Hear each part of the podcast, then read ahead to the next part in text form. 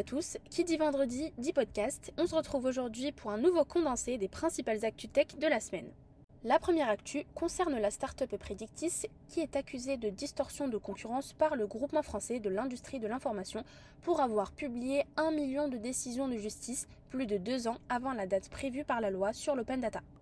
La détention et la mise à disposition des décisions de justice étaient traditionnellement gérées par les grands éditeurs juridiques, mais les Legal Tech cherchent à proposer des services similaires, provoquant ainsi une guerre d'accès à l'information juridique.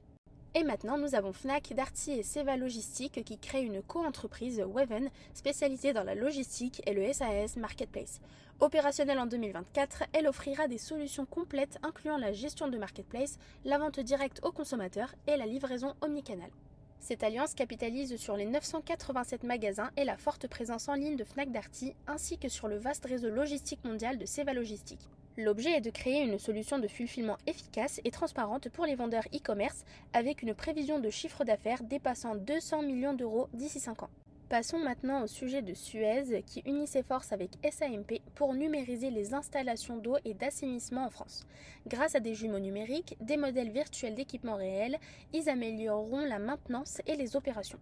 Ces outils aident également à la résilience face aux événements climatiques et la collaboration, initiée en 2020, s'élargira à d'autres services opérés par Suez en France.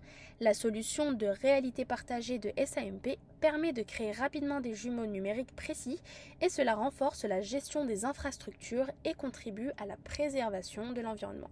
Dernière actu de la semaine, Mediarhythmics, qui est une société française spécialisée dans le domaine de la gestion des données marketing, a récemment acquis Easyance, une plateforme de marketing retail qui permet aux détaillants d'améliorer l'expérience client en utilisant diverses fonctionnalités, notamment la gestion des données clients, le merchandising et l'attribution.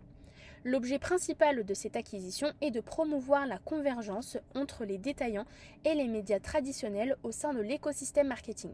En d'autres termes, cette fusion vise à créer un pont entre le monde du commerce de détail et celui des médias classiques, ce qui devrait favoriser une synergie entre ces deux domaines pour offrir des solutions de marketing plus efficaces et personnalisées aux clients. Pour cette semaine, nous avons Stéphane Cross qui devient président de Incept Group et Arnaud Petit qui a été promu président de Sage en France et en Europe du Sud.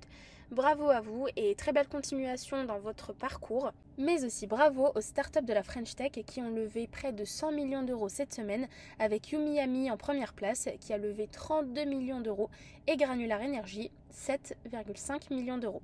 Passons maintenant au top de la semaine. Il s'agit de Amazon qui a finalement lancé les deux premiers satellites de son projet Kuiper visant à créer une constellation de microsatellites pour fournir une connexion Internet depuis l'espace. Ces satellites, nommés Kuipersat 1 et Kuipersat 2, ont été envoyés en orbite depuis la Floride. Amazon doit encore lancer 1661 satellites supplémentaires d'ici 2026 pour que le réseau soit opérationnel. Et bien qu'ayant accumulé du retard par rapport à SpaceX, Amazon devra accélérer son déploiement pour concurrencer En ce qui concerne le flop, John Riccitiello, PDG de Unity, a démissionné après la controverse autour de la nouvelle taxe sur les téléchargements de jeux, une nouvelle décision qui a provoqué des inquiétudes, notamment chez les studios indépendants. James Whitehurst prend temporairement la direction et Unity doit maintenant rebâtir la confiance avec l'industrie du jeu vidéo. Plusieurs studios envisagent d'utiliser d'autres moteurs pour leurs futurs jeux.